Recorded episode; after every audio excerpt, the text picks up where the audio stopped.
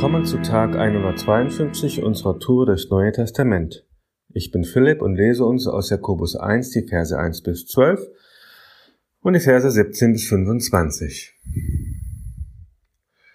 Jakobus, der Gott und unserem Herrn Jesus Christus dient, grüßt mit diesem Brief das Volk Gottes, das über die ganze Welt zerstreut in der Fremde lebt.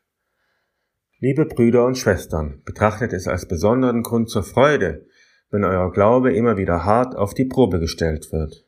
Ihr wisst doch, dass er durch solche Bewährungsproben fest und unerschütterlich wird.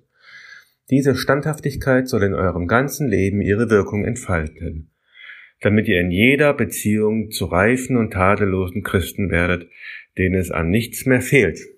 Wenn es jemand von euch an Weisheit mangelt, zu entscheiden, was in einer bestimmten Angelegenheit zu tun ist, soll er Gott darum bitten und Gott wird sie ihm geben.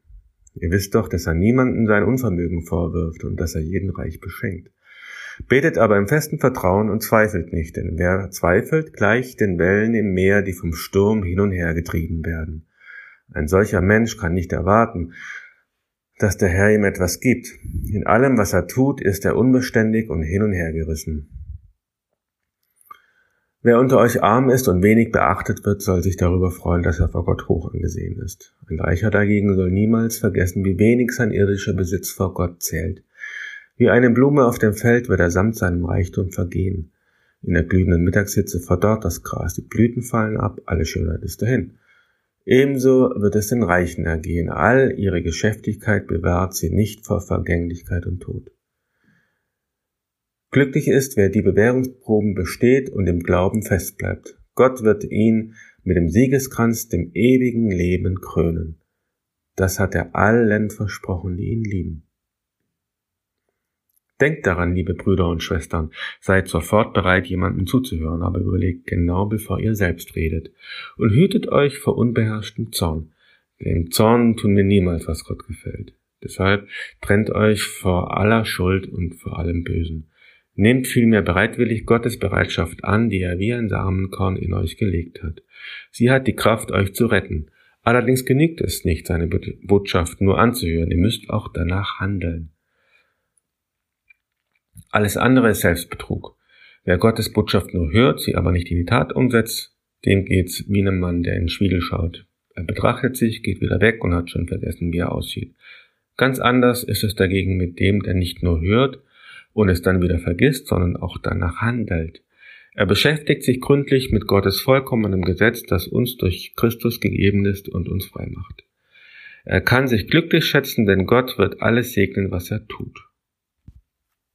Jakobus, der ein wichtiger Leiter in der Gemeinde in Jerusalem war, schreibt einen Brief an dich und mich. Irgendwie ziemlich cool, dass so ein Schwergewicht an uns denkt, auch wenn wir uns nicht kennen. Was ist Jakobus so wichtig, dass er uns schreibt, obwohl er keinen persönlichen Bezug zu uns hat? Jakobus brennt für Jesus. Und es ist offensichtlich sein Herzenswunsch, dass auch wir diese Standhaftigkeit im Glauben an Jesus bekommen. Doch wie geht das? Wie gehen wir nicht unter bei all dem,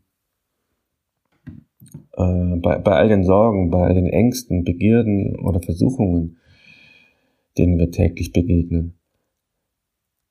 Jakobus sagt, betet im festen Vertrauen und zweifelt nicht. Jakobus hat diesen unbedingten, diesen felsenfesten Glauben an Jesus. Es ist ein aktiver Glaube, der mich persönlich Tag für Tag auffordert, nach Gott zu fragen und mit ihm zu leben.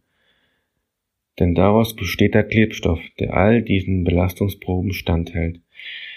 Jakobus spricht er sicherlich aus Erfahrung.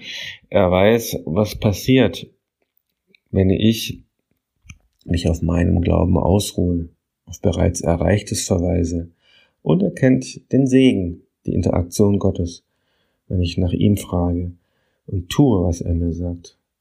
Und tatsächlich ist selbst mir in unserer Podcast-Reihe aufgefallen, Gott freut sich über uns, wenn wir Gutes tun.